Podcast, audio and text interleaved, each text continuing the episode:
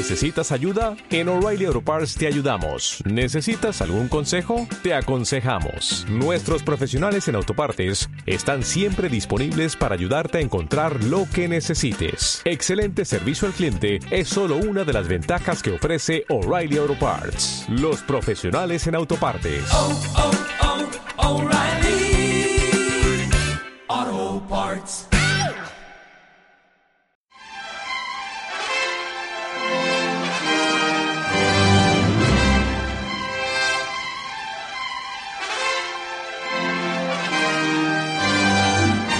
Bienvenidos a la Gran Evasión, vuestra dosis semanal de cinefilia.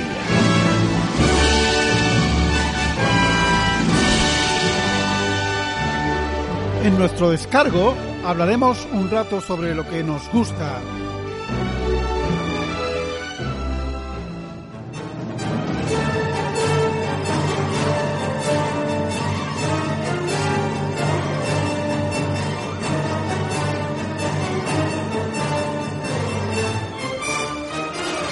Vez a la semana hablamos sobre todas esas películas que de alguna manera nos parecen especiales.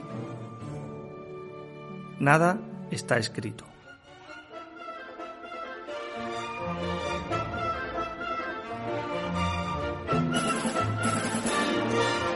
Nuestra pasión compartida por esas vidas de repuesto que nos ofrece la gran pantalla.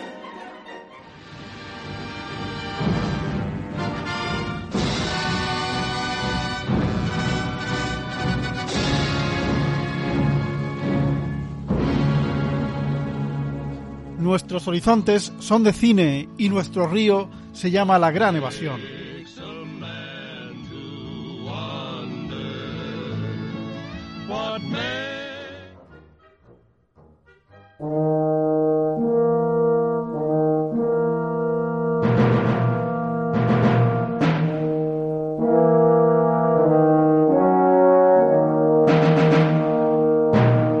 Bienvenidos a vuestra cita ineludible con el cine, bienvenidos a la gran evasión. Les saludo a Gervin Avío.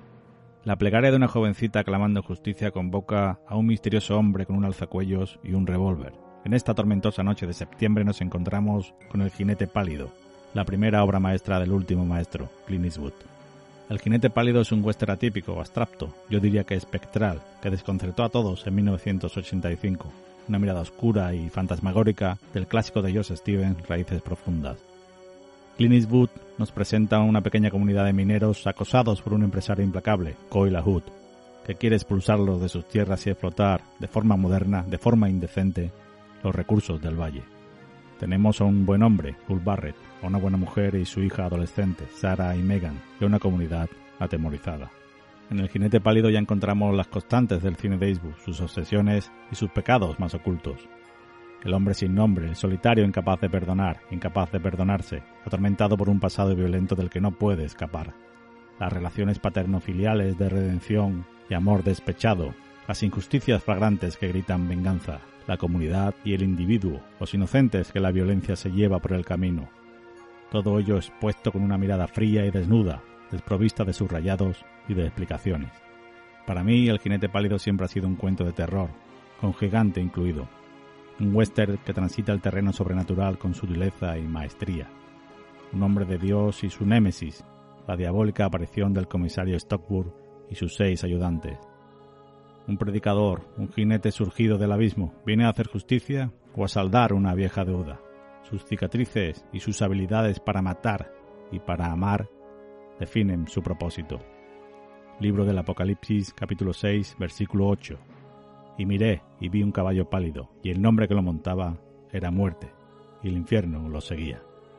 El jinete pálido, Pale Rider, Clint Eastwood, 1985.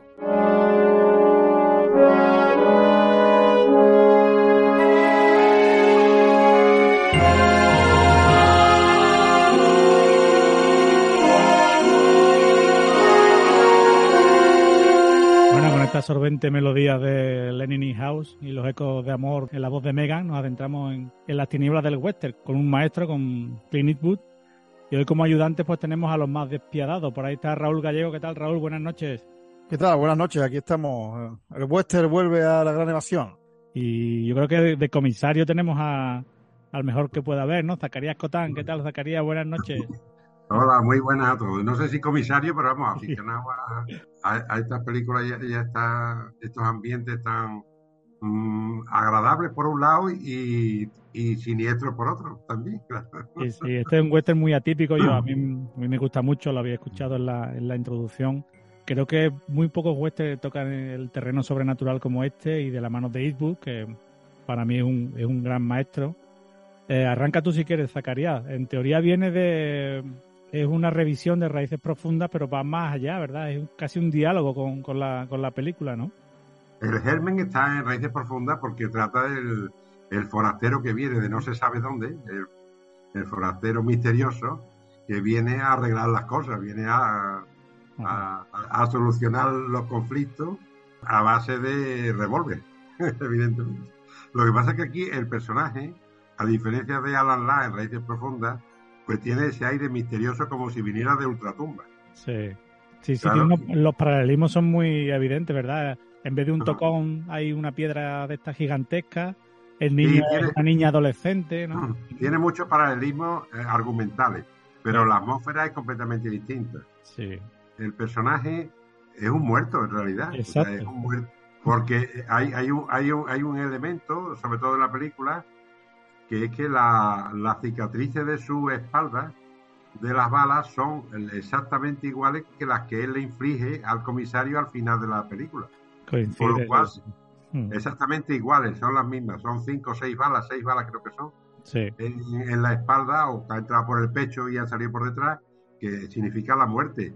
Y da la impresión de que ese comisario le disparó a él en otro tiempo, lo mató y ahora él vuelve para matarlo. ¿sabes? Entonces vuelve para vengarse de, de ese hombre. Que además, sí.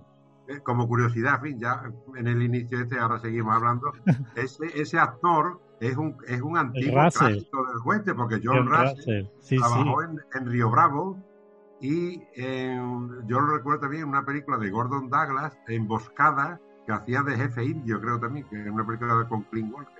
Sí, también de, de la televisión, venía de, de los años 50 del Marshall de Lowman, él, él era sí, de los años 50 que también parece que eso, que ha salido de, de eso, del pasado, ¿no? De, del pasado, exactamente, de Ultratumba también. Sí, tiene, tiene ese- esos detalles son magníficos. A lo mejor en un primer visionado no lo notas, pero es una película que, que está llena de detalles. Eso que tú has citado de las seis balas en la misma distribución, que lo vemos cuando Eastwood está en la cabaña y, y se desnuda para ponerse el, el alzacuellos. Son detalles muy nimios, ¿verdad, Raúl? Esas son cosas que aprendió de, de los grandes maestros. Y aquí yo creo que, que vemos forjarse esa- ese fino estilo que tiene, ¿verdad? Que después desarrollaría en Sin Perdón, que ya hemos analizado. Venía de, de, de Infierno de Cobardes, que también es una película muy interesante, ¿no? O El Fuera de la Ley. Y vemos que poco a poco va forjando todas esas reminiscencias que tiene, ¿no? De Leones, del mismo clásico de Ford, ¿verdad? Y de Don Siegel. De Siegel, exacto. Sí, pues sí, había hecho eso. El infierno de cobardes también hay un- una especie de fantasma, porque no se sabe muy bien que- de dónde viene, ¿no? Es parecido y el fuera de la ley que fue puliendo. Mm, Ya hay en el jinete pálido, pues, con este hombre misterioso, como decís, con, como Alan Ladd en Raíces Profundas, en Alan Ladd es diferente, ¿no? A- no tiene el punto siniestro de, de Clint. Y no, no va sobre un caballo bayo. Eh, y también, bueno, me recuerda a Ethan de, de, de. Tauros. eh, pero claro, Ethan llegaba de pronto, pero le conocían. Formaba parte de la familia, pero a este nadie lo conoce, solo lo conoce eh, Starbuck, el John Russell. Esto- un predicador. Cuando el tío llega allí a la. El Moriarty, el que está muy bien, ¿no? El actor, el Michael Moriarty, que es el que le, le invita allí, y allí está su mujer, que parecerá que le, le gusta bastante su mujer, sí. Y, y, y le invita y de pronto aparece el tío con el cuello, el alzacuello, que ya pues todo cambia, ¿no? Cuando le ven, se quedan totalmente impresionados. Sí. Bendice la mesa, por favor, ¿no? Y, eh, muy, muy bueno eso. Esa Y escena es magnífica, ¿verdad? Porque, claro, Eastwood se la deja que, que, que sea una, una impresión ver el alzacuello, ¿no? El, las caras de ella, ¿no? De la niña, que es la primera que reacciona, ¿no? Que le dice, "Por- la niña que se, que se enamora de él. Claro, la que claro. la niña es, eh, es, es el puesto del niño rubio de Shane. Sí, sí. Pero claro, aquí tiene otro concepto, otro tono, porque claro, la niña es una adolescente Una que se enamora del adolescente. tío. Hay, hay un antecedente también de esta película mm, que es El árbol del ahorcado, de Delmer Oh. Davis. Del Derme Davis, sí, sí. Retrata un campamento minero también y aparece el personaje de Gary Cooper, que es un médico, pero un médico de oscuro pasado. ¿Eh? Sí, sí, que había un personaje también, el de Carl Malden, ¿verdad? El del furúnculo. Claro, ese ese es el malvado, el malvado de la película. Esa película Sí, es sí, una obra maestra, para mi gusto. Sí. y refleja además el campamento minero de una forma más realista que esta, porque aquí parece que el campamento minero es como una especie de paraíso, cuando Claro. sabemos que los campamentos mineros, como se ha reflejado en muchas películas, como por ejemplo en La leyenda de la ciudad sin nombre, que trabajó Clint Eastwood, o en Tierra Lejana, la película de Anthony Mann, la volví a ver recientemente, los campamentos mineros no eran de personas para instalarse, sino eran de oportunistas, de gente claro. que iban a, a sacar la ganancia lo más pronto posible y se largaban. Aquí, Aquí eh, lo, lo idealiza, ¿no? Lo, lo idealiza, lo, lo, hace como si fuera una especie de campamento de granjeros, de colonos, en realidad no, no responde a esto.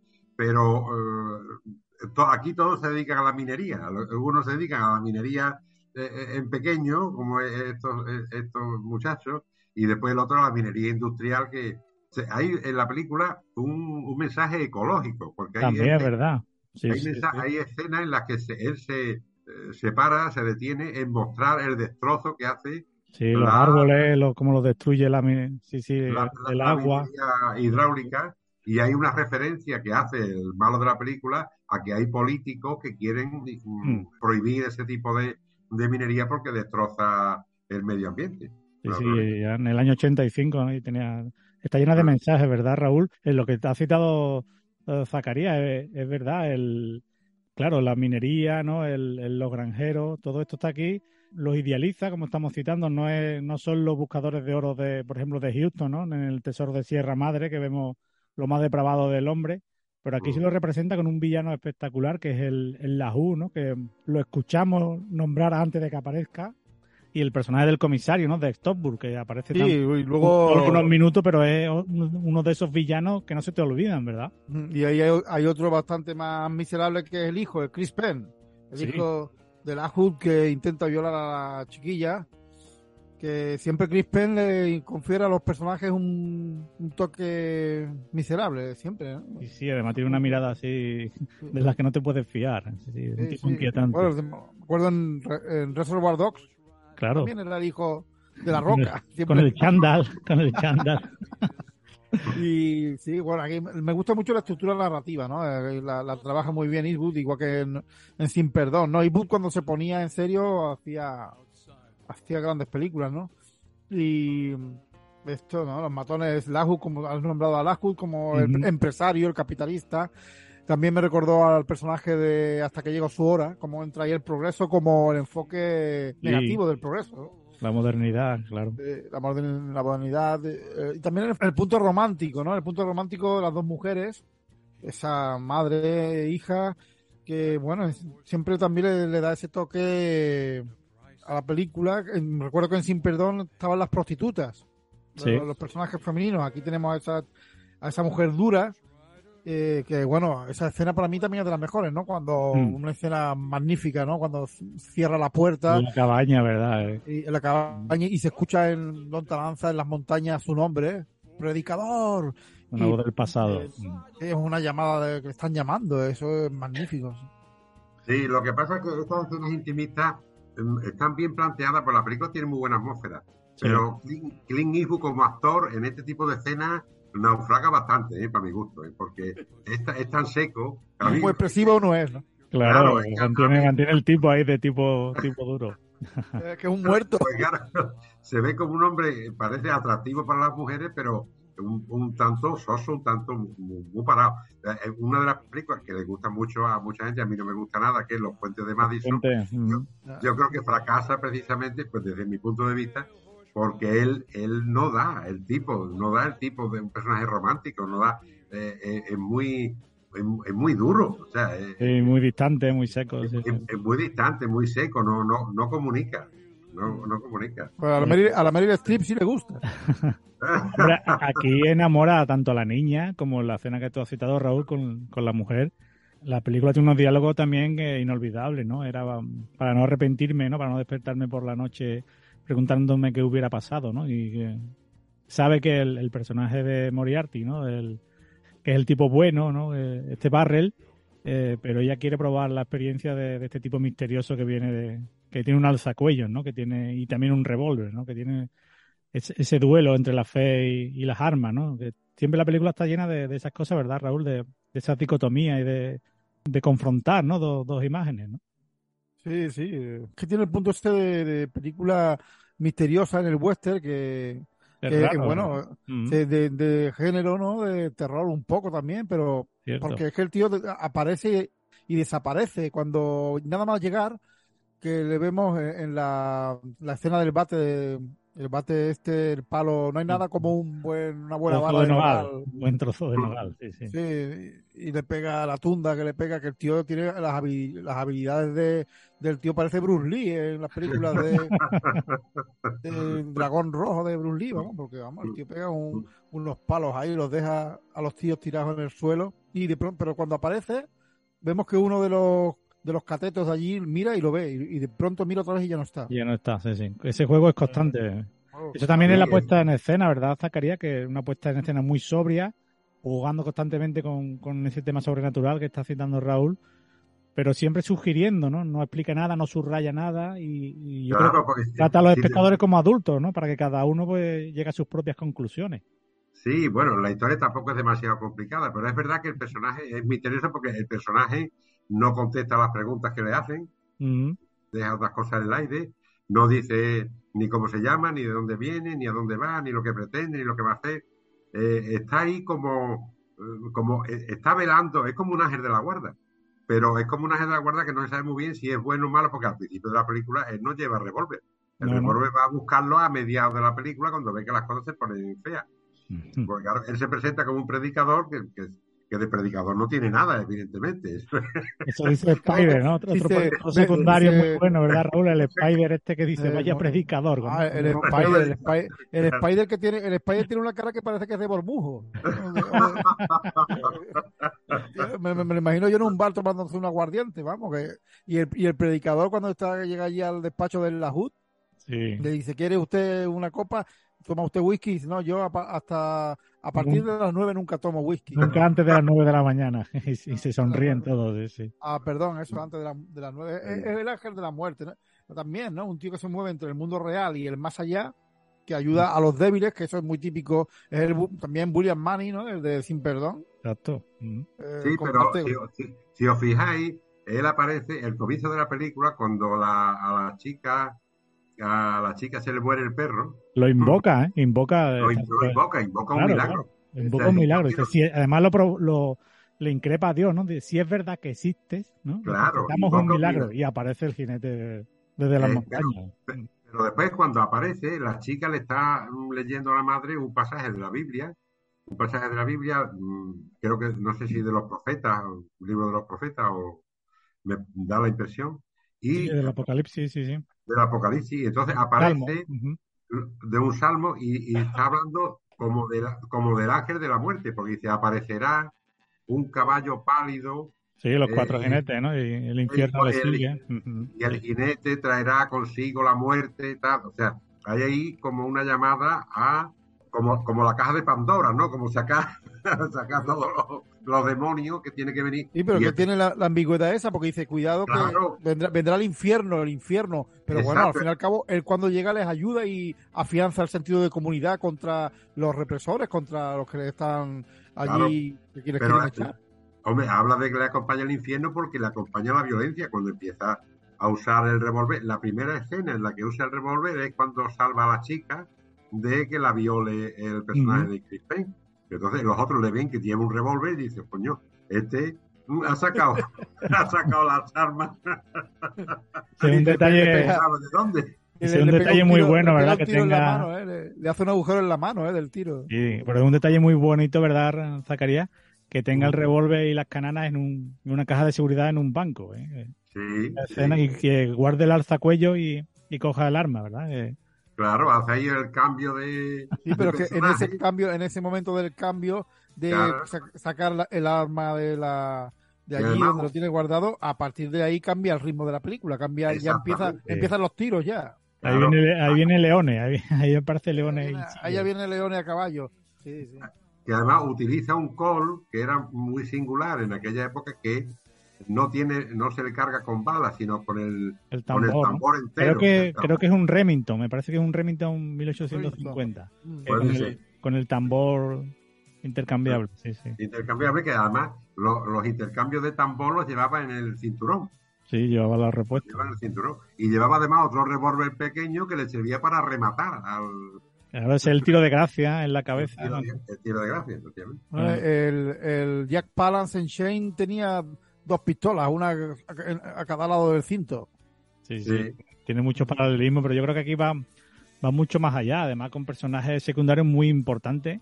Hemos citado a Michael Moriarty, a Hulk Barrett, este tipo bueno que, que parece medio tonto, ¿no? Que no se atreve a dar el paso, pero que pero sigue teniendo, sigue siendo un valiente, pero con No, otros pero tiene- tiene códigos. Al final Claro, demuestra que tiene agallas, sí. Porque no, no se rinde, aunque lo apaleen, el tipo sigue ahí y, y afronta su- sus obligaciones, aunque, aunque, claro, él está con una mujer divorciada, una viuda, una hija adolescente y, eh, y el tipo man- eso mantiene ahí las agallas y, y el corazón de también de, de la compañía minera. ¿no? El tío, bueno, y es que este están pueblo. los, los- los colonos allí eh, al lado de, del arroyo ese y la única cosa que pueden hacer de vez en cuando es ir al pueblo y encima si van al pueblo le- les pegan. Les pega. Claro.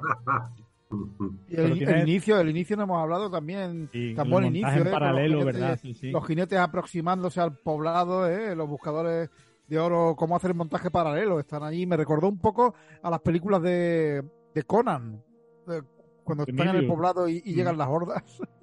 Sí, pero ese, ese, esa utilización de ese espacio tan maravilloso con esos bosques, con el fondo de las montañas heladas detrás, a mí me recuerda sobre todo a los westerns de Anthony Mann. También.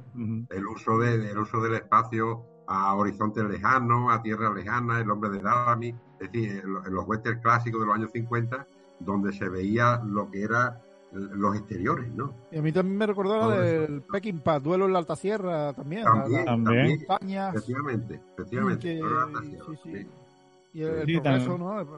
Tan presente en la obra de Peckinpah, ¿no? Y a- cuando e- ese Lahut, que es el empresario que empieza a hablar del negocio, siempre está pensando en el dinero, lo compra, compra todo el mundo. Sí, en Sacramento viene el tío de Sacramento, de la ciudad, siempre haciendo sus cuentas el tío. Y también como lo que habéis comentado, como el capitalismo y el progreso, entre comillas, pues actúa sobre el entorno natural, como y cómo, cómo rueda con en la fotografía de Bruce Curtis, Magnífico, ¿verdad? Que Magnífico, los contraluces y claroscuros que utiliza ahí en los exteriores, como, como de pronto pone la cámara y la acerca contra, parece un documental un poco, ¿no? Que vemos como el agua va cayendo y vemos la, Sí. la, aren- la arena, la arenisca, está muy bien. sí. Cómo degrada la montaña. Pero es que desde el inicio, con ese montaje en paralelo que has citado tú, Raúl, ya vemos al caballo bajando por la montaña con la, con la música de fondo cuando aparece Eastwood y, y está nevando, al igual que al, que al, que al final, que la película también tiene estructura circular y se notan, se ve los, en los copos de nieve cuando el caballo va trotando, cómo salta, los- cómo se resbala, que tiene esa fisicidad, ¿verdad, Zacarías? De mostrar sí, sí. La, la dureza de un terreno a la vez atrayente y hermoso, pero terrible, ¿no? Porque también cómo viven estos tipos, ¿no? En esas cabañas destartaladas, eh, se nota el frío de la mañana, el café, que un vaho, ¿no? Todo eso está ahí. Sí, sí, se ve, eh, eso está en, en- en- el western clásico, como el entorno, eh, lo que es el, el- Ujú. el sitio, la tierra, domina a la persona. Es decir, el- la, la persona está a expensas de lo- los caprichos de la naturaleza, ¿no? Del frío, del calor, de, Claro, de que haya agua, de que no haya agua, de Mm. que haga calor, de que, de, de que llueva, de que nieve. Eh, ahí están desprotegidos, porque además el pueblo, en la JU dice que es un pueblo muy próspero, pero el pueblo se ven Tiene cuatro o dos cinco calles. casas, cuatro o Sí, cinco ahí, casas, pero, pero tiene ferrocarril, ¿eh? Tiene ferrocarril, que eso es Una una cosa importante. Y el, y el pueblo que tiene esa pareja, el matrimonio de la tienda, que También dice- son muy buenos, ¿eh? Que son, son, son los únicos que no han sido comprados por el la HUD, le deben todos dinero y, y, cómo a través de la ventana observan cómo le pegan a Barrett al principio, de- siempre mirando a través, luego, luego también mira, verán cómo asesinan a Spider, ¿no? A través de, esos cristales. Claro, hay una crítica también a la sociedad, eh, esa que, que no, claro, son cómplices porque no actúan, ¿no? Porque dejan que este tipo mm, haga y deshaga, ¿no? Y que maneje ahí a, a su antojo. Eso también está ahí, ¿verdad? Zacarías tiene en la película muchos mensajes que subliminales, ¿no? Pero que, que están ahí. Hemos citado el, el medioambiental, ¿no? La forma Sí. de ver la Tierra. También está aquí cómo se retratan ¿no? las minorías y cómo la comunidad que asume esa complicidad y no actúa también es, también es culpable, ¿no? Eh, o la asamblea Claro. de los mineros también es muy interesante alrededor de la hoguera, ¿no? Como Claro, pero eso, eso era así porque es- eso eran terrenos inexplorados y eh, se hacían las denuncias correspondientes. Me imagino que en las oficinas de, del ministerio correspondiente de la minería, pero claro, el que tenía más fuerza, más poder, claro, se podía hacer con esas denuncias. Es- Ese tema aparece en Tierra Lejana, la película que citaba antes de Anthony Mann, donde el personaje del malo, que lo hace John McIntyre, eh, el señor Gano, sí. pues se dedicaba a matar directamente a los mineros y quedarse con las denuncias, con las denuncias, o, digamos, con Sí, los para contratos explotar para, la- para explotar las diferentes minas o espacios de, de, lo, de lo que fuera. Y lo hace a base de, del terror, extorsionar y matar.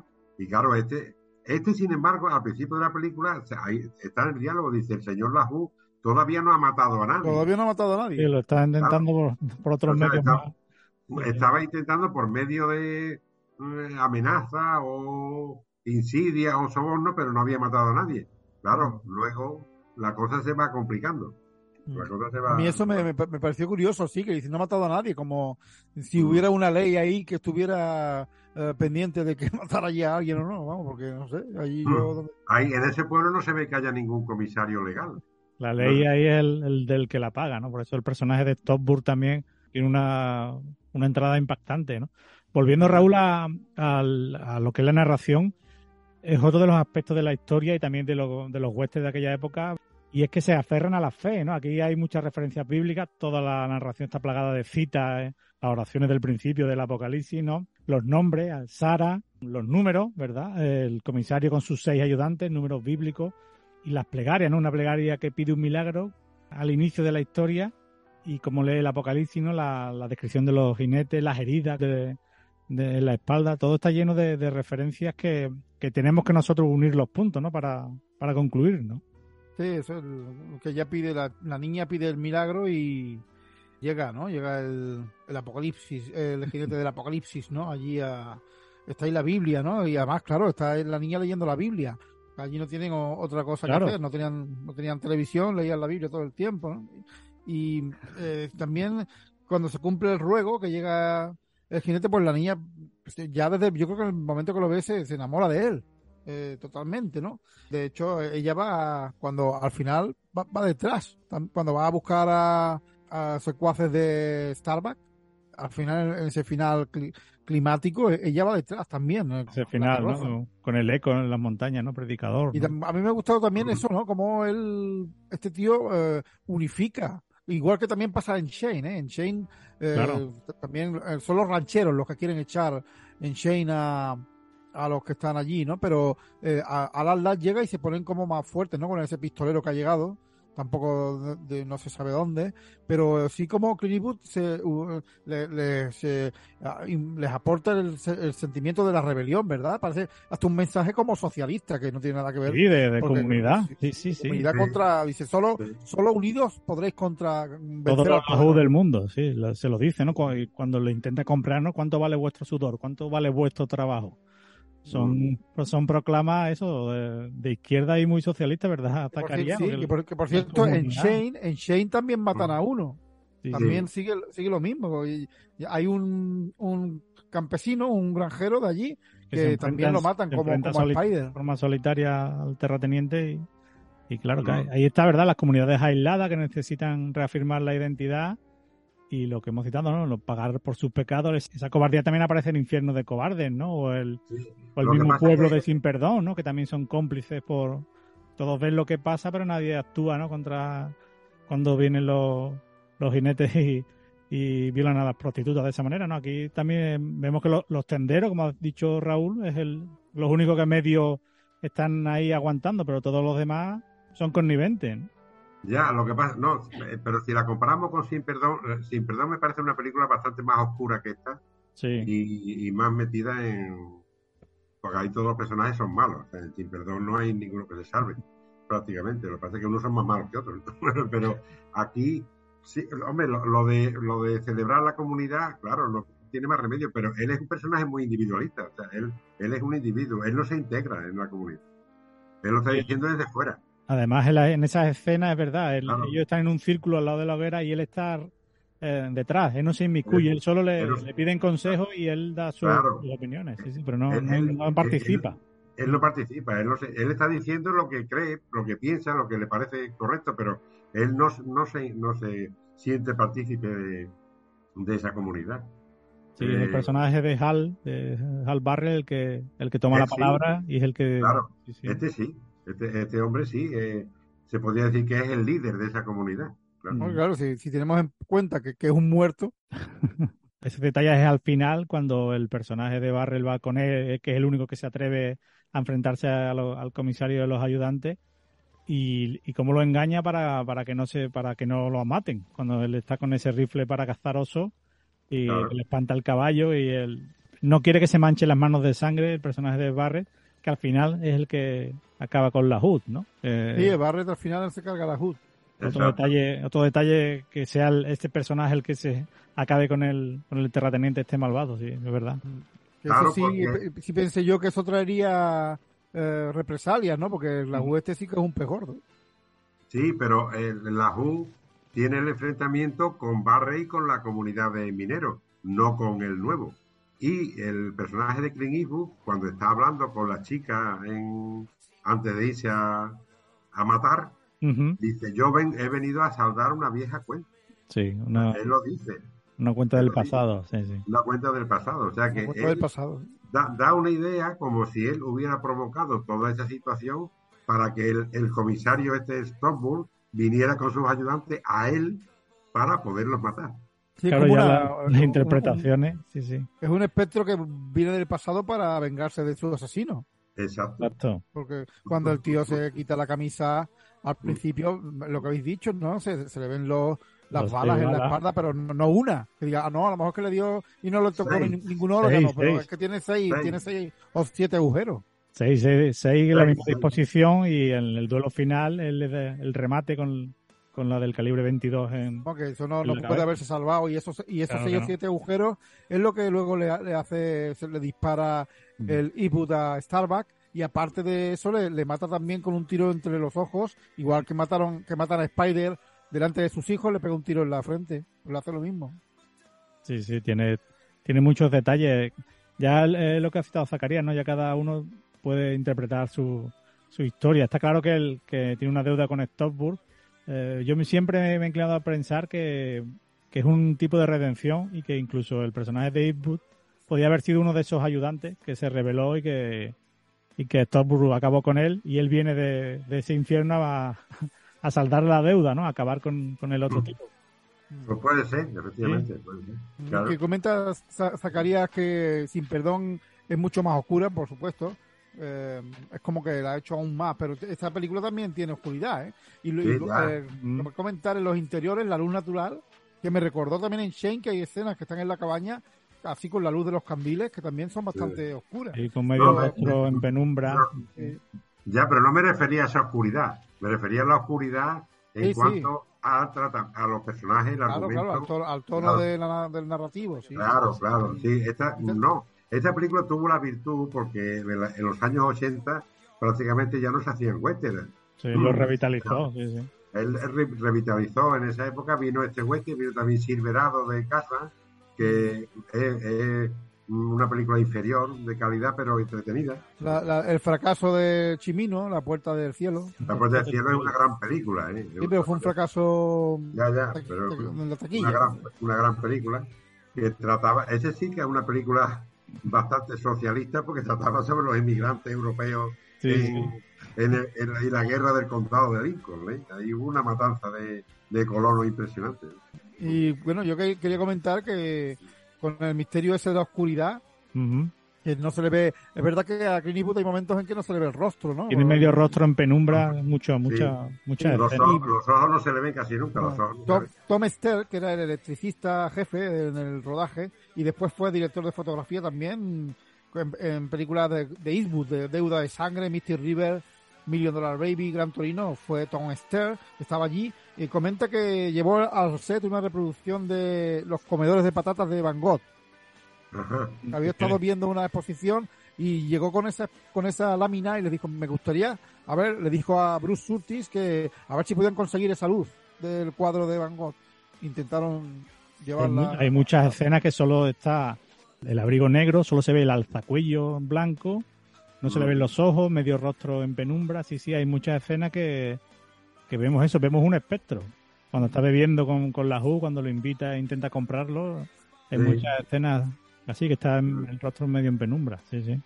Sí, las escenas de interiores están iluminadas, parece que con luz natural. Eso tiene un- una iluminación bárbara. Sí, sí, sí. Y la cabaña, toda la que hemos comentado de, de los personajes femeninos, que en la segunda parte ahondaremos más, Mm. que también aparece eso, el medio rostro en penumbra, en la silueta de la puerta, ¿no? Recordándonos a, a Centauro, ¿verdad, Raúl? O, o esas escenas, y cómo la cierra y todo se vuelve oscuridad y solo se le ve eso, el alzacuellos y medio rostro. Sí, sí, eso está ahí demostrándonos de dónde viene. Y el contraste que hay luego ya con las escenas de la naturaleza, que las montañas esas que son preciosas. sí. Bueno, estamos llegando a la mitad de- del programa. Para el intermedio he sacado un par de extractos de la película. Eh, uno cuando reciben a la HUD, que se baja en ese ferrocarril, que hace una reflexión sobre la fe muy interesante. Y después la conversación que tiene con, con Megan sobre el amor. Yo creo que también eh, tendremos debate para, para la segunda parte. Lo escuchamos y ahora volvemos.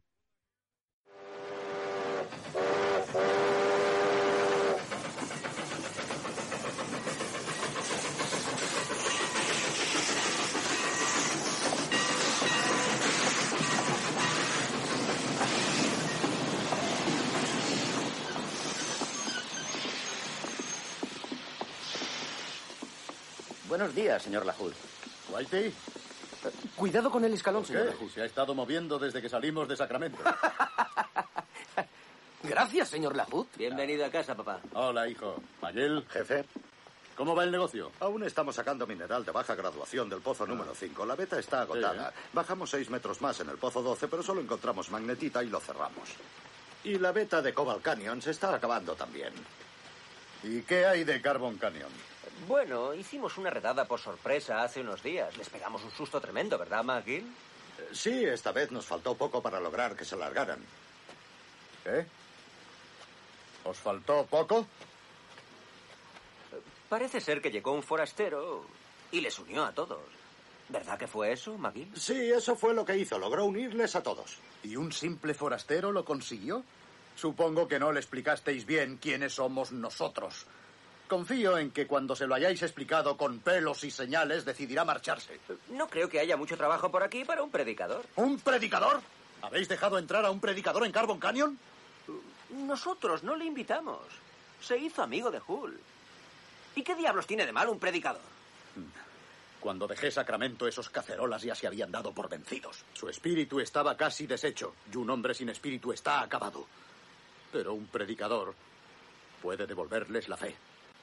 Con una onza de fe estarán picando con más rabia que las pulgas de un perro. Muchachos, id a echarle el lazo a ese hombre y traédmelo enseguida. No, no, no lo hagáis. Si nos ponemos muy duros con él, podemos convertirlo en un mártir.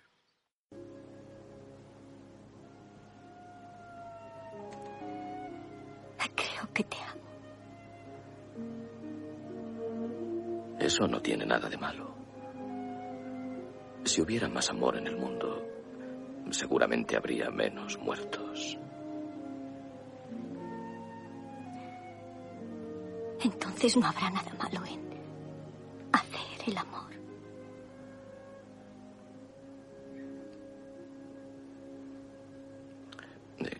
Creo que será mejor que practiquemos con el espíritu antes de pensar en lo otro. Si practico el espíritu por un tiempo, me enseñarás lo otro. La mayoría de las personas asocian eso con el matrimonio. Cumpliré 15 años el mes que viene. Mamá se casó cuando tenía 15 años. Me enseñarás entonces.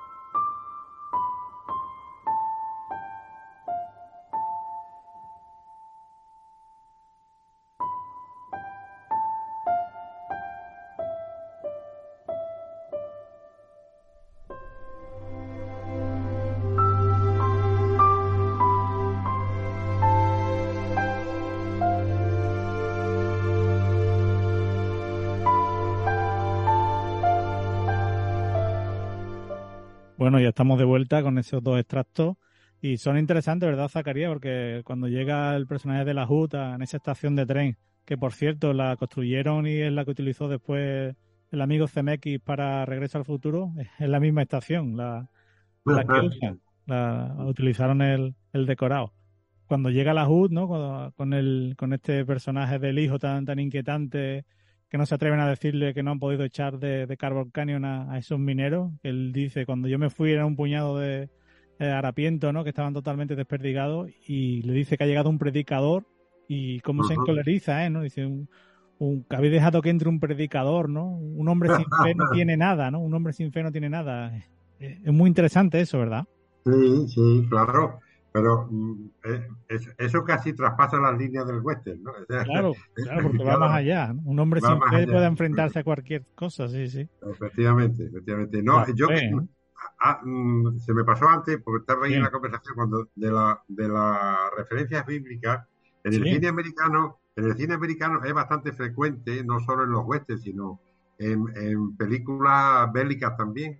O sea, en- en, mm, utiliza mucho las referencias bíblicas porque es un- una nación Claro. que en ocasiones El rifle, el rifle y la Biblia, sí, sí. Claro, Un claro, país claro. Está, está construido con eso, con la Biblia y a Está ti. correcto. Sí, sí. Porque hay sitios donde a falta de, de de cultura o de preparación, porque en fin, no tengan acceso a escuelas y demás, se aferran mucho a, a la Biblia. Mm. Yo me, esta- me estaba acordando de una película que me gustó bastante, hace unos años, la de Corazones de Fuego, la del tanque de, Sí, de corazones hierro. Corazones de Hierro, perdón. Eh, ahí hay una referencia a la Biblia de uno de los personajes que está muy bien, ¿no? Porque eh, me parece que era del profeta Isaías, que le decía algo de, mándame a mí, que yo voy a resolver esto, voy a... Y había uno que lo recitaba y el otro le decía, sí, eso es Isaías, le decía hasta los versículos que era exactamente, digo, es que estos se han criado en el, Claro. en el, en el- en el profundo América, donde ahí rezan, eh, leen la Biblia todos los días, Claro, por la noche. El, cinturón- el famoso cinturón bíblico, ¿no, Raúl? El que Eso. atraviesa Estados Unidos. Claro. Sí. Y el otro extracto que hemos escuchado es el de la reflexión sobre el amor, que también es muy interesante, ¿verdad, Raúl? Como la niña es una declaración de amor totalmente a un hombre maduro y la contestación también es muy interesante de Eastwood, ¿no? Le dice que, que espere, ¿no? Que, que ya encontrará el hombre ideal, ¿no? Pero que enamorarse, que no es un pecado, ¿no? Eh, También es un- una reflexión y, y una mirada que va en contra de, de la propia naturaleza americana, ¿no? De la mojigatería y, y, Sí, sí. y todo eso. Sí, la verdad que es una, tiene un punto espinoso, ¿no? Eh, La joven, Claro. muy jo- tiene 15 años, ¿no? Y bueno, y cuando se va con el caballo a explorar, a ir a que luego la intentan violar, pues dice, ¿dónde va? Le dice Chris Payne, dice, bueno, pues tengo 15 años y con 15 años mi madre se casó, puedo hacer lo que quiera. Y sí, se enamora de Eastwood, que la actriz esta que se llama Sidney Penny, que hizo poca cosa. eh, Muy guapa. ¿verdad? Tiene unos ojos muy negros. Sí, sí, una y la madre que es Carrie, Carrie Snodgrass, No, la actriz, que trabajó en una comedia que se llama Diary of, of a Mad Housewife, diario de una de una ama de casa loca. Esta mujer murió muy joven, a los 57 años. Pero son- enferma. Sí, sí, son Sí. de las mujeres que el, de las, las actrices de carácter que le gustan a Eastwood, ¿no? De Sí, es verdad, eso estaba, lo he pensado, una mujer muy Eastwood. Tiene Muy un punto también la Sondra Locke, Sondra Locke, que era su mujer, con la que terminó bastante mal. Pero sí, sí, este tipo de mujeres. Y es curioso como el personaje de la chica, de Megan, Sí. es el, pers- el personaje más nervioso y que se mueve más en toda la película. ¿eh? El que más se mueve física y espiritualmente, en contraposición a, a la mayoría de los otros personajes que son muy estáticos. Muy, muy estáticos. Y aquí mm, eh, mm, voy a hacer una referencia a los pistoleros de Stockport, Ujú, que son- los ayudantes. los ayudantes parecen de guardarropía. ¿eh? De- gabardina, ¿no? porque van con esa jabardina todos de uniforme, porque van de uniforme, y no se mueven para nada. O sea, en, en, el, en, la, en la fase, en la parte final, cuando le dice el jefe Desplegado. desplegado, encontrarle, y se ponen a andar por el pueblo a paso tortuga, ¿eh? no pegan ni un tiro, Parecen autómatas. No le no pegan ni un tiro, y prácticamente se dejan matar de la forma más tonta y más estúpida. Ahí donde más, ahí yo creo que más deja más volar la imaginación y, y con el tema sobrenatural, porque hay muchas muchas escenas que claro están disparando a un sitio donde él no está, ¿no? O cuando Sí, bueno, hay una escena en la cuando él está de- detrás de una especie de barreño donde beben los caballos. del abrevadero, que el, abrevadero, el otro está apuntando a alguien. claro, que está apuntando. le está apuntando a él, le está apuntando a él, que lo está viendo desde lejos, que hay una especie, una especie de letrina allí, y, y él está allí, pero claro, él está en los dos sitios al mismo tiempo. Tiene el don de la ubicuidad, claro. O- Por cierto, uno, uno de los secuaces de Starbucks es Billy Drago. Billy Drago Sí, salía, otro malo, era otro malo de- mafioso Frank Nitti en Los Intocables de. De- Efectivamente. De efectivamente. Palma. Hay otra Sí, escena sí, también cuando, cuando los, los lacayos de la HUD van a matarlo al principio, que le, les dice a la- al Stopburg, dice, no va a hacer falta su, sus ayudantes, que, que entra en la, en la sí, tienda de sí. estos Esa, de esa- los esa tenderos. escena es muy, es muy similar a una en Sin Perdón, ¿eh? Claro, él se supone que está sentado de espaldas tomando café y los tipos entran y se vienen a disparar, que vemos saltar la porcelana, los espejos rotos sí. y tal, y después aparece él por, por un lado, ¿no? Por, Por un lateral, aparece por un lateral. Sí, ese es otro momento en que vemos Claro. la capacidad del tío de, materi- de materializarse de pronto. Claro, ¿a qué, le estaban, a qué le estaban disparando? Él, se supone que estaba él ahí y aparece Claro. por otro lado, claro. Por eso la película es tan interesante, ¿verdad? Porque otro tipo de director te hubiera mostrado, te lo hubiera mostrado realmente, ¿no? Como le disparan de verdad y aparece en otro lado. o sea, Ahí se ve la, la escena en que Starbuck, el, cuando va llegando, le pregunta a la HUD, "Eh, eh, ¿es el que tú, el que tú dices que conocía? No lo he visto, Y dice, no no, lo he no le veo la cara bien, no le veo la cara bien, pero ya se le va descomponiendo la cara, se va, se va el tío acojonando cuando dice, "Hostia, este No. tío me-". los ojos. dice. No, no solo eso, es que cuando le pregunta, dice, ¿te suena, te resulta conocido la descripción? Dice, sí. Pero ese hombre está muerto. conocido. Sí, sí, es verdad. Pero ese hombre está muerto, ese hombre está muerto. Claro. Sí, sí, tiene muchos detalles. Por eso el, el duelo final, cuando se acercan a- prácticamente palmo a palmo, y Bull levanta el, el rostro para que le vea los ojos y él dice, you, le dice, tú, eres tú, claro, tú, si tú estás muerto, yo te he matado, ¿no? Y él desenfunda, desenfunda ante Eastwood, sí, sí. Ese detalle es fantástico. Sí, Raúl. Sí, y cuando, cuando está también, por ejemplo, es que está en el que le llama la HUD, porque la HUD puede comprar a todos. Y lo llama para comprarlo. Le dice, te voy a poner una iglesia en el pueblo para que tengas tu... em, Claro, claro. Los que vayan a la iglesia. Tus feligreses, claro, Tus feligreses y, que, y te vas a hacer de dinero. Ropa nueva y Eh, tal. Lo quiere comprar y le dice, pero bueno, nadie puede servir a Dios y a la El- riqueza. y al diablo. Y, de pronto, pues ya el otro se cabrea y dice, usted eh, y sus colonos se van a ir, les doy 24 horas para, que- para que abandonen el, el condado, 24 horas. Mm. Que si no van a terminar mal, o, o- vamos a matar o algo así. Y la, y la- la mirada, mientras se está tomando el whisky, la mirada de mala hostia de Clint Eastwood que pone, de- pero la mirada de despiadada, de, congelada esa que pone, y tam- el la ese también se acojona, ¿eh? dice, este, esto que, que está mirándome así, este tío. No, es que le está diciendo, dice, voy a contratar al comisario. Entonces le dice, lo- lo- el comisario este y sus ayudantes le va a costar mucho más dinero. Claro, le- sabe lo que cuestan. Claro. Y, cuando, y eso con eso le convence para darle mil dólares por cabeza. Claro. Esta, este, pe- este personaje de los comisarios aparece en otras películas, el, el hombre de las pistolas de oro, Eh, Henry Fonda, que es contratado por el pueblo para que se enfrente a los bandidos del que arrasan la ciudad cada vez que vienen y se emborrachan. Mm. O también la- una más reciente, Apalusa de, Palusa. de Harry, Y sí, otro. Uno es Harry, sí, sí. que también que es una película bastante buena. Y que también Mortensen. lo- con Viggo Mortensen contratan a los dos para que se enfrente al cacique que, que ha matado a Archeri. Claro, son, son estrellas, pistoleros estrellas que, que se venden al mejor postor, sí, sí. Eh, Son comisarios al margen de la ley que imponen su propia ley. Claro, aquí lo dice la asamblea cuando les dice las licencias que el- lo que le va a pagar la HUD. Le dice, si no lo aceptan, y se llamará al comisario Topburg y sus seis ayudantes. Y le dice el, el Barrel, nosotros no tenemos nada que temer de la ley, claro, pero le dice, no, es otro tipo de comisario. Claro, es Claro, un pistolero a sueldo. Claro, son pistoleros a sueldo. Sí. Pistoleros, sí, sí. Sí, sí, Luego está el personaje que es el alivio cómico un poco, el del gigante, ¿eh? Sí, sí, lo tenía que apuntado para, para comentarlo. eh. Yo creo que es, es un cuento de terror con gigante incluido, como he dicho en la introducción. Aquí aparece Richard Kill, ¿no? El que le llaman Clap, el personaje, el tiburón inolvidable de las películas de, de De- 007.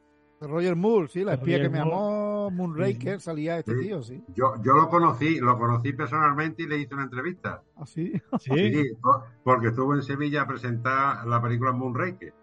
enorme, ¿no? Medía dos, Bueno, eh, dos diez y Medía- algo, ¿no? tío que... 2.40 o 2.50 venía. y, y la mujer era muy pequeñita. También venía con él. Qué bueno. Pero aquí tiene una relación muy interesante, ¿verdad? Cuando aparece eso, Sí. un gigante que lo tratan como a un animal y él, el personaje de Eastwood, el predicador, a- cuando le da el golpe en el martillo en, en los cascabeles, que le dice ponte hielo, que es el, el alivio cómico, como, como dice Raúl, pero después la escena cuando ataca el campamento con la dinamita, Sí, sí, porque lo salva. Cuando, cuando quiere violar a, a Megan, o, él, a la él niña, quiere- o él va a imponerse, sí, es cierto. él eh, eh, eh, si no llega a ser porque, porque hubiera aparece intervenido, Clint ¿eh? Sí, sí. Eastwood, hubiera intervenido, ¿eh? No hubiera permitido que la violara. Y llega con la cabeza, les dice, no, no, esto no, no está bien, ¿no? es verdad, hay otro tipo de redención ahí, sí, con ese personaje. Tiene el punto como de la bestia humana, ¿no? La bestia Claro. con humanidad. sí. Sí, sí, el personaje de Eastwood sí lo, sí lo trata, entre comillas, con, con más decoro, con, con, con más moral, sí, sí. eh, Por eso la película está llena de redenciones, ¿no? El personaje de que hemos citado del predicador viene a redimirse, a- que venga del infierno, ¿no? Pero a hacer a una obra caritativa, ¿no? A hacer el- lo que en teoría es la justicia, ¿no? Aquí también está la venganza, ¿verdad, Zacarías? La redención, Sí, todo eso sí. está girando en, en este tipo de, de historias que tanto le gustan a, a Clint Eastwood, ¿verdad? Porque la, la ha contado muchas veces. Sí, él ha contado muchas veces, incluso en películas que no son western, por ejemplo Sí. en Bear, ¿no? La película la sobre Charlie Parker. Eh, Y- Honky Tonk, el, el personaje de Honky Tonk Man también es También, un tipo así. Claro, pero aquí deudas del pasado. Él, él tiene su propia carga y se- quizás se la tenga que quitar, Mm. pero los que están allí no, es decir, esa comunidad está libre de carga, está libre, está libre de culpa, esa comunidad no, no tiene por qué sufrir más de la cuenta, no, no- no- no tiene por qué inmiscuirse, por eso él no quiere que esos personajes, como le, pasa en la, en la fase final, cuando le espanta el caballo al personaje Sí, de, para que no se para manche que- las para- manos de sangre. De- se va a llamar, o sea, que no quiere que estos personajes, porque no tienen, ellos no son pistoleros, no son asesinos.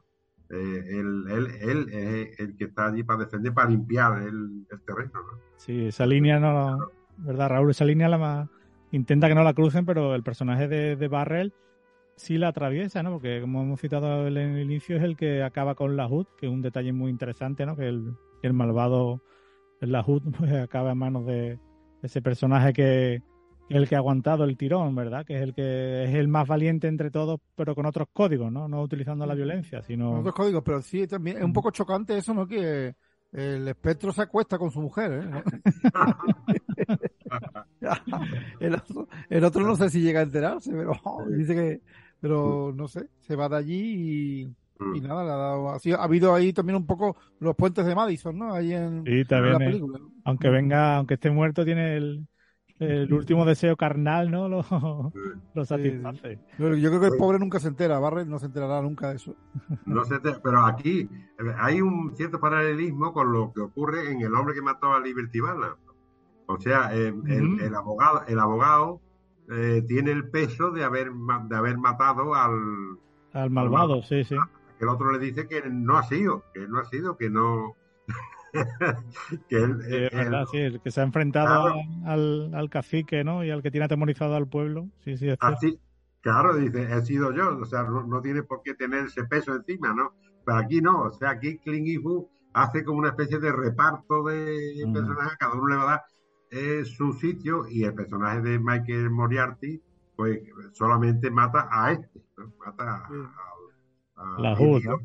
Claro, y lo mata porque está apuntándole al pistolero, a, a Clint Eastwood. Le salva la vida, que anteriormente le, le salva el gigante, ¿eh? el gigante. Sí, sí, por eso eh, que digo que a- hay, que hay redenciones también de, de los A personajes. Chris Penn el que le, le aparta el rifle, que, que milagrosamente Chris Penn se ha curado la mano, porque vamos, la mano le hizo un agujero. La atravesó, sí, le pegó. Sí. Sí, sí, sí, sí. Y bueno, otra de las escenas culminantes para mí de la película es el asesinato del pobre Spider, ¿eh? Ah, eso es interesante. Es muy violenta, Porque- ¿verdad? Y además incómoda cuando está allí, cuando la mirada que le Muy, los de muy los dura, muy hijos, dura, ¿verdad? delante de los hijos, delante de los Es, hijos. es muy dura, pero si te fijas, eh, si la comparas con la de Raíces Profundas, en la de Mm. Raíces Profundas, Jack Palan mata a Torri, se llamaba Torri, el personaje de Licha Cook, Sí, lo sí. mata de un, de un solo tiro, de un solo tiro, y lo desplaza como dos o tres metros.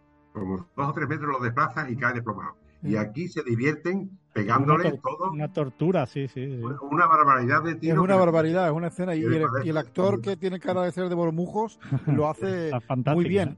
Y, y en, en Shane también, eh, Zacarías, en, la, en el duelo entre Jack Palance y el pobre campesino, hay un, to- un componente de la guerra de sucesión, de secesión, porque Sí. empieza a decirle, eh, tú lo que eres es un sudista, no sé cuánto, el, el Jack Exacto. Palance es yankee, yankee. Exacto, y- exacto. sí, sí, empiezan a sacar el tema.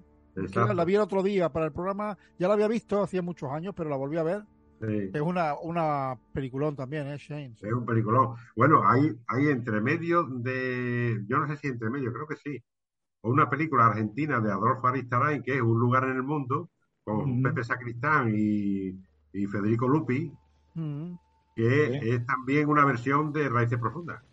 Sí, Eh. pero, eh, George Stevens, el director de Shane, tenía una componente poético ¿eh? en su Sí, a la hora sí. de dirigir. Yo hay una escena en Shane cuando que Clint Eastwood no se para a sacar el entierro de Spider, no no no vemos el entierro, pero en Shane lo entierran a este que matan.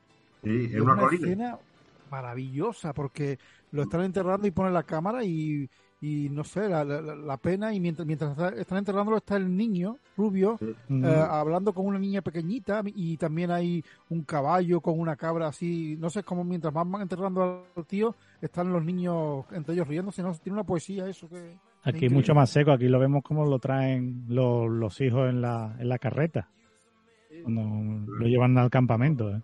Además es una escena Eh, terrible de cómo la mirada que le, que le dice al niño, a, los a los hijos, quedaros ahí, no, no acercaros, ¿no? el pobre y, y el, y el actor que bien lo hace, el actor es Doug McGrove, Sí. como con esa piedra que lleva el desgraciado de, de oro, que yo qué sé, no, no debe valer mucho porque no le echan mucha cuenta, ¿eh? cuando el, me he hecho rico, pero la piedra tiene como oro incrustado Sí, eh, y, y empieza- quiere, quiere bailar y empieza el, el Starbuck, el John Brass la- le da los tiros en, en los pies.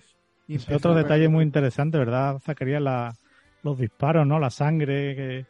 Aquí Sí. ven en lo- en los westerns clásicos antiguos no veíamos los disparos ni veíamos las consecuencias, sino eso, que hayan desplomado y ya está. Aquí vemos cómo atraviesa el- la carne, el cuerpo, ¿no? Como sale la sangre, esa sangre negra oscura, tan real, Sí. ¿verdad? Sí, sí.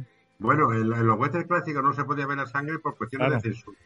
Mm. de censura, pero sí es verdad que en los westerns de, de Anthony Mann, los de Delmer Davis y, y, y los de Henry Hathaway también, que yo recuerde, y el Raíz- Raíces Profundas concretamente, los disparos suenan como trueno, es decir, en el duelo final que tiene Alan La con Jack Palance, Sí. el, el- el disparo que, le, que mata a Jack Palance lo manda al final de la habitación, o sea, el- lo, lo revienta. ¿eh?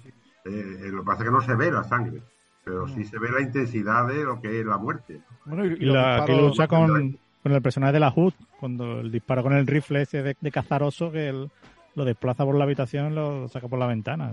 Y, y, Claro. el Sam Peckin- y el Sam Peckinpah El de Peckinpah, Grupo claro. Salvaje. Porque los disparos que eran como reales, ¿no? Como sonaban y, y como que, que no mataban a un hombre, ¿no? Dice, Sam Peckinpah decía, los disparos no te matan, te dejan mal herido, no, no se mueren como hacen en otras películas, ¿no? Que te pegan el tiro y te caes seco.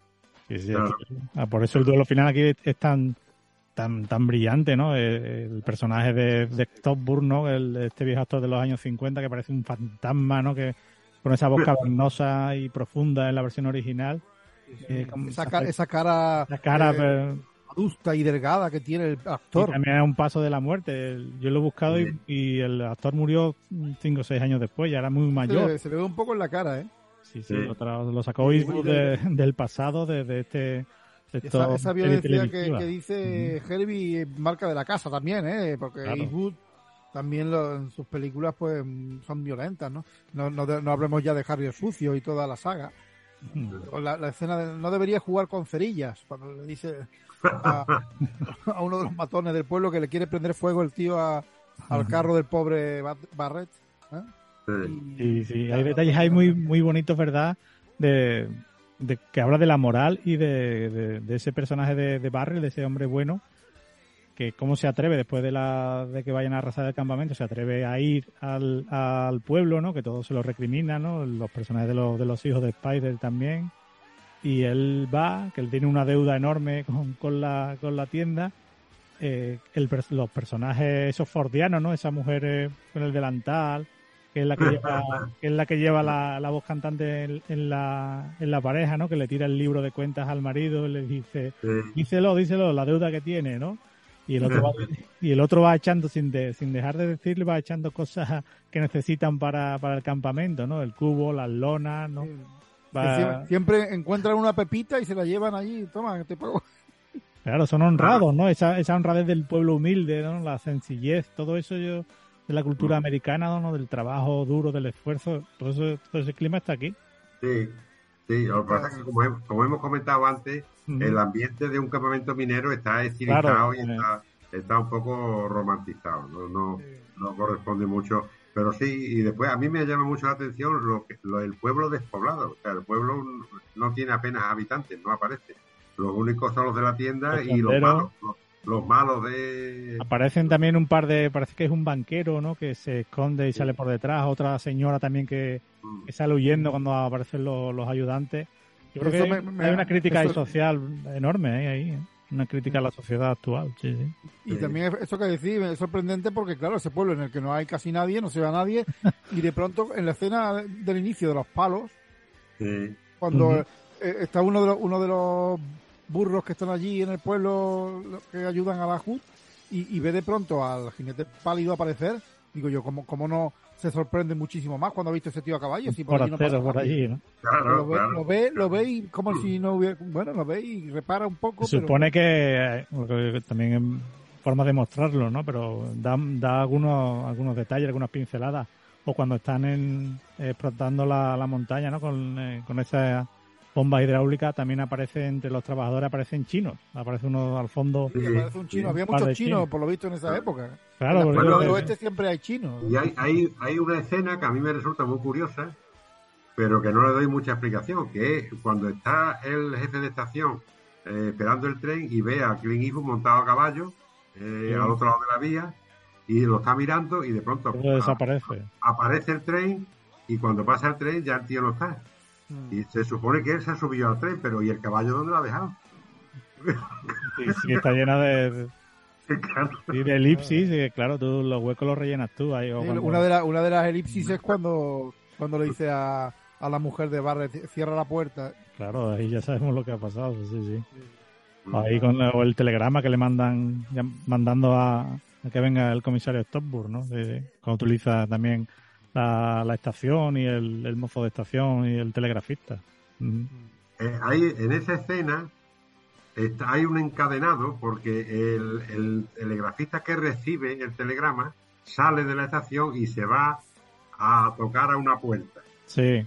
A tocar una puerta. Y eh, la puerta esa no se abre. La que se abre es la puerta de la cabaña donde estaba el pistolero, que la abre Hull y ve que ya no está. Que se ha ido. Se ha ido. De manera que hay un encadenado como diciendo, o sea, el director te quiere decir que eh, relaciona la figura del comisario al que van a contratar con la del pistolero que está allí, que se ha ido en el tren en busca de, a en buscar la busca de la pistola. pistola que la tiene guardada en el banco. Sí, sí. La tiene el tío allí metida en... En la, en la caja de seguridad. Esos detalles. A partir, a partir de ahí cambia la película, como comento, porque cambia el plano, que vemos eh, recortada contra un plano precioso, recortada contra la montaña a, lo- a Starbuck y sus secuaces con las gabardinas. Los vemos cómo van llegando. Mm. Y ya estamos diciendo, hostia, aquí va a haber manteca ahora.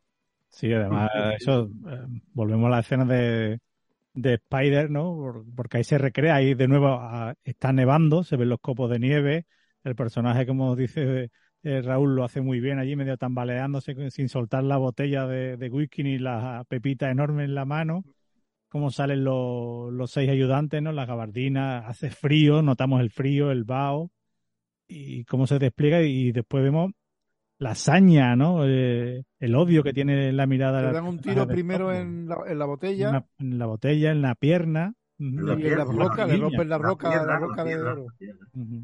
Sin piedad, ¿verdad? Le- lo hace bailar, lo humilla delante de los hijos. Sí, sí, es una escena tremenda. A mí me parece una escena excesiva, me parece un tanto gratuito. Sí, pero es que Eastwood cuando se pone excesivo, Ya. se Ahí, pone- ahí está los que hemos citado, de todas las reminiscencias de donde él ha aprendido, ¿no? De Siegel, de Leone, sí. de Peckinpah, ¿no? Que también le, le gustaba y lo mezcla todo con el, eso. Hay, siempre veo a Ford, ¿no? En, todas, en todos los westerns, pero hay, hay mucho de la línea del horizonte donde la pone, ¿no? O los personajes que hemos citado de los tenderos, ¿no? Que son muy fordianos, esos personajes costumbristas, ¿no? Eh, O sea, la mujer- la mujer de Barret tendiendo la ropa, cuando está tendiendo Claro. la ropa, siempre con el rostro preocupada, claro, Sí, tiene motivos para mirando- estar preocupada, le están diciendo que los van a echar de allí y que, y que bueno, es que esta gente vivían al borde de eh, del desastre, ¿eh? porque están ahí atemorizados, amenazados constantemente. Sí, y luchando por mantener la civilización, ¿no? El, lo- las escenas de los interiores, cuando los, los de la mesa, por ejemplo, ¿no? Que están haciendo panecillo, que ella le enseña a cocinar a la hija, ¿no? Eh, no tienen nada, pero está todo muy limpio, ¿no? no tienen, pero, ponen pero eso es otra cosa, que, que no, no tienen nada, pero vaya pedazo de cuando llega allí, que dice, "Eh, tiene buena pinta el fricandó. No, Sí, tiene ahí no, un- vaya, parece un plato de un restaurante esa comida, ¿no? Sí, tiene ahí el estofado. Pero eso es manteniendo la. Aferrándose a la tradición, ¿no? Eso Claro, también es es, un- muy es un fordiano. canto. Es Ford. Claro, es un, es un canto a la vida, a la vida sencilla, a la vida rural, a la vida su encanto, sí, eh, sí. donde tienen que hacer todos los trabajos a mano, en fin, eso, eso es, es- es muy, no ya fordiano, eso es muy del oeste. Ah, Y a- ante, ante el progreso, que el progreso le está destrozando a ellos, y bueno, cuando ya les dice, les, les amenaza con la HUD, con echarlos de allí, pues poco antes le, con el tema de este que tiene de las presas, con el, los, Sí, le corta el agua. Primero le. corta, les corta y se ha, cortado el agua del arroyo, se quedan sin agua, sí.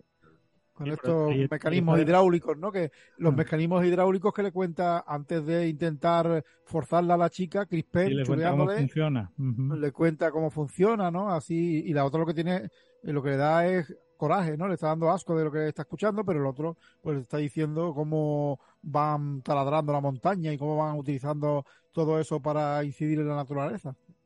Ya, además, el, el chico este, en esa conversación se le desliza algo que no tiene continuidad. Y es que él dice, aquí sacamos 20 toneladas de grava todos los días. Bueno, pues mm, ese negocio da más dinero que el oro. Sacar 20 toneladas de grava, eso es un negocio muy mm, redondo. Vender toda esa grava, toda esa grava. Está en esa época de, de la fiebre del oro, ¿no? En la, en la época de la, de, la, de la película de Chaplin, la quimera del oro. Sí, ya, pero que, pero no, no serían muy conscientes de que toda esa grava vale mucho más dinero que el oro, porque eh, oro puedes encontrar o no encontrar. Claro, es que eso es lo que pasaba. Claro, eso es que material, que claro, eso, que ya la fiebre, Claro. pero luego no, luego no encontraban tanto oro. Claro, pero la grava sí está allí, o sea, la- lo- el negocio de los grávidos es un negocio claro. redondo. O sea, eso sí es más, eh, es más material, es, es más real. Y que a- a- la leyenda de la ciudad sin nombre también Sí. eh, está en, eran colonos que buscaban oro, que es Lee Marvin, y que por cierto también Clint también se lleva a la Jan Seberg, le quita a Lee Marvin a la mujer. Clint Clint siempre consigue quitarla. Bueno, ahí la en esa película la comparte, la comparte. la Lo comparte, que no, pasa pero, es al que, final, pero al final se queda con él, ¿eh? Elige, aunque el otro se va, porque el otro se va, porque el otro era una estrella errante y se va. ¿eh? Pero ahí la comparten. Ahí, en esa película, en el campamento minero, yo creo que está más, reali- más realista que en este. Porque en ese, el campamento minero hace una ciudad fantasma, la ciudad sin nombre, que al final Sí. se derrumba. Se derrumba porque estaban construyendo túneles para coger el oro que salía de, El que de se los caía, tabernos, el que se caía, Claro. el, el que se caía en la cantina. sí. de que es la cantina. Entonces hacen una ciudad completamente horadada por debajo. Ah, Sí, recuerdo, bueno, es realista hasta la escena del toro, ¿no? El toro ese es El toro, claro, que, que se lo carga todo, el toro con los cuernos. Y otro también, otro, eh, no sé si Helby Sí. lo ha comentado, pero que- recordando a Shane, que es la película que estamos eh, también en paralelo con, con Pale Rider, que hay una secuencia que es casi calcada también, ¿eh? que está claro que está ahí, porque cuando Barrett y Eastwood empiezan a intentar romper la roca, que El tocón, corta el el tocón agua, de madera. Sí, eh, eso, el- ya, lo, el ya lo has comentado, ¿no? Empieza, hay una escena que Alan Ladd y el Fleming, ¿no? Eh, Van Van. El Van, el Van Heflin empiezan a intentar cortar un árbol que le impide pues sembrar allí o lo que sea y es totalmente igual vamos y luego está bueno el niño rubio que el niño rubio es un poco repelente en, en Shane Sí, pero a mí, me, a mí me cae mejor el niño rubio en Shane que la chica esta aquí. Bueno, esta chica tiene es muy interesante, ¿eh? la reflexión del amor. poco, es interesante, pero un poco impertinente. y después también está la, la fijeza del, del, del forastero en la mujer del colono, ¿eh? Y eso está en todas en todas estas películas. Alan Ladd también tenía una fijeza con Jean Arthur, que era la mujer de Van Eflin, y eh, Pepe Sacristán también se enamora de Cecilia Roth, que era la mujer de, de Federico Lupi en Un lugar en el mundo. un lugar en el mundo que peliculón O sea que siempre existe esa, esa similitud en todas estas historias que, bueno, le vienen bien a la narración para que avance. claro claro esos, tri- esos triángulos que se crean ¿no? sí. Ella está enamorada de- del jinete pálido la la mujer de Barrett está totalmente prendada de él. Desde, desde el momento en que lo ve con el alzacuello ya Sí, yo, creo que, yo creo que se enamoran las dos, se enamoran las dos de, de esta figura impenetrable. Bueno, nos quedan cinco o seis minutillos, hemos repasado ya muchas escenas, pero ¿con qué te quedas tú, Raúl? Yo, pues, bueno, pues, a mí me gustan mucho, por ejemplo, dos, puedo decir dos, ¿no? Porque la, la escena de cuando está la niña leyendo la Biblia, ¿no? nos lo invoca. En, en esa oscuridad de, de la casa, pásame la mantequilla, no sé qué, y al mismo tiempo pues están haciendo sus labores, ¿no? De, y está leyendo lo del caballo, que llega a caballo, en un caballo bayo, eh, y de pronto aparece el tío en la ventana. ¿eh? Eso me parece una de las grandes secuencias de, del cine de Eastwood, vamos, es magnífica. ¿no? Y, y, el, y el duelo final también me gusta mucho porque me gusta mucho Sergio Leone. Claro, y- es puro leones, como va eliminando uno a uno a los ayudantes. Sí, ahí entra el, el spaghetti western también, ¿no? Cuando el tío deja el, el sombrero en el suelo. Sombrero. ujú. Apare- deja el sombrero como si el tío se hubiera desaparecido debajo del sombrero. Y aparece un punto ahí de spaghetti western grandísimo, vamos. Y luego se va cargando a todos. Eh, está ahí la trilogía del dólar de Sergio Leone, me gustó mucho. Mm. Zacarías. A mí me gusta mucho el arranque, el arranque de la película con esa cabalgada de estos que van al... el montaje. ¿no? El- la música, sí, sí. El montaje me gusta. Y después me gusta mucho el uso del sonido. Tiene el, toda la Mm, película sí, tiene un uso del sí, sonido sí. magnífico. Y sobre todo en las escenas del duelo final, me, me voy a quedar, no en las del duelo, sino cuando Eastwood va caminando, que se van escuchando las espuelas, el sonido Sí. de las espuelas, y él va cargando la, la pistola, eh, cogiendo el tambor, Tambor. de- la, de la cintura y cargándola y moviéndola. Eh, Me parecen escenas magníficas en las que está él solo. Me parecen Sí. escenas que están muy bien filmadas. Y la- en las montañas esas nevadas al fondo me parecen maravillosas. La música de Lenny Ni- Niehaus está muy bien también, muy atmosférica. Y se rodó en Montana, en las montañas Boulder, y se nota el, eso, las, ese paraje eh, árido, ¿no? Frío, la nieve, todo eso está ahí. A mí me gusta mucho el final. Además lo he, lo he escogido para, para despedirnos el, eh, la llamada de, de Megan. Ella fue la que ab- abrió la película llamando desde- con la, en la tumba del perro, ¿no? Entre la neblina del bosque, ¿no? Como una ninfa llamando al milagro, ¿no? Al justiciero, llamando, gritando venganza. Y ella cierra la película eh, declarándole el amor al, al predicador, ¿no? Con, con el eco, ¿verdad? Eh, te queremos, predicador, ¿no? Te quiero, ¿no? Todos te queremos. Sí, sí, sí, sí. Que así Claro. termina, así termina Shane también, con el niño Claro. detrás Sí, de sí, Al-Assad, sí. diciéndole igual, Shane, gritando Shane. Y ahora aquí, el, como vimos el jinete acercándose, ahora lo vemos alejarse hacia las montañas otra vez, hacia ese abismo eh, del que no sabemos de dónde es, pero que, claro, no- lo insinúa, ¿no? Ha venido del infierno y, y vuelve a él, ¿no? Todo eso es el jinete pálido. Bueno, Raúl, ¿qué tenemos? ¿Qué próxima película tenemos? El próximo vuelve Hollywood, Vicente Minelli, con dos semanas en otra ciudad. Muy bien, pues nos veremos en, con Minelli, eh, ah, lo que le gusta a Minelli, ¿no? La- el romanticismo y eh, Y el cine dentro del cine, sí. el cine dentro del cine, ¿verdad? exacto, exacto. Bueno, para despedirnos, eh, como he citado, vamos a despedirnos con Megan, cerrando el círculo. Y de coda final vamos a escuchar a una banda de rock, Heavy Horses, que, que tiene una canción inspirada en, en- en esta película de Ivo, en Pale Rider, que está muy bien porque la... Ah, la- los, Rolling, los Rolling Stones tienen un temazo que es Wild Horses. También, también, también. Nos quedamos con, con Heavy Horses y Pale Rider. Y hasta la próxima película. Buenas noches a todos. Buenas noches. Buenas noches.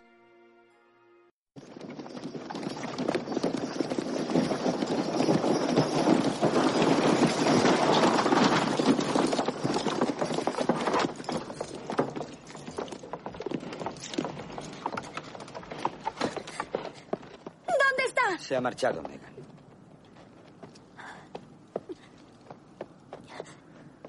Cariño, se ha marchado.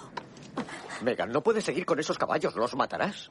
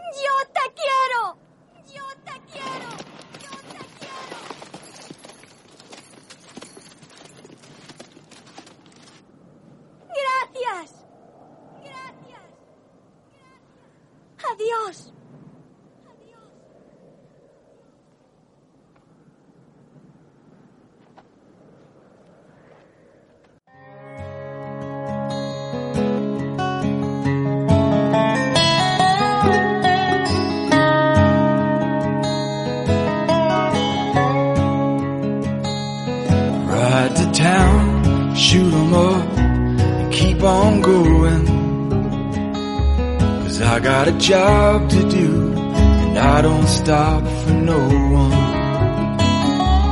Get your gun, kiss your wife, and lock up your daughter. Don't let her fall in love with the pale rider.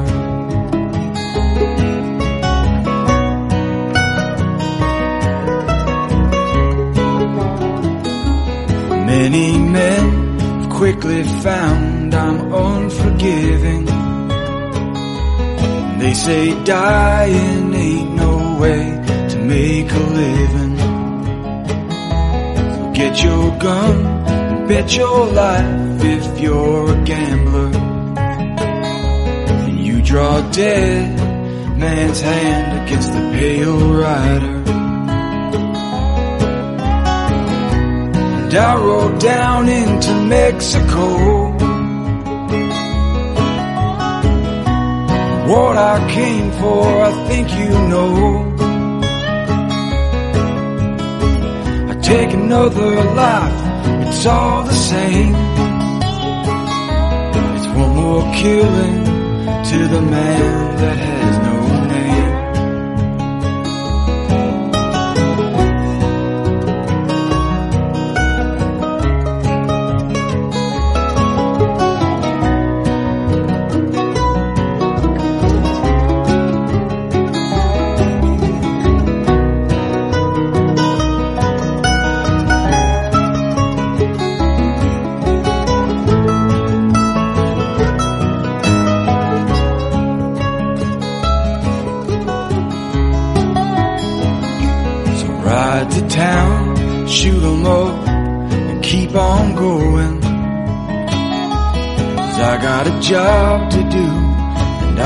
gone come morning. Get your gun kiss your wife, and hug your daughter. Tell her you're all to me, the pale rider. Don't let her fall in love with the pale rider. And I rode down into Mexico. What I came for, I think you know. I take another life, it's all the same. It's one more killing to the man that has no name. It's one more bullet to the man that has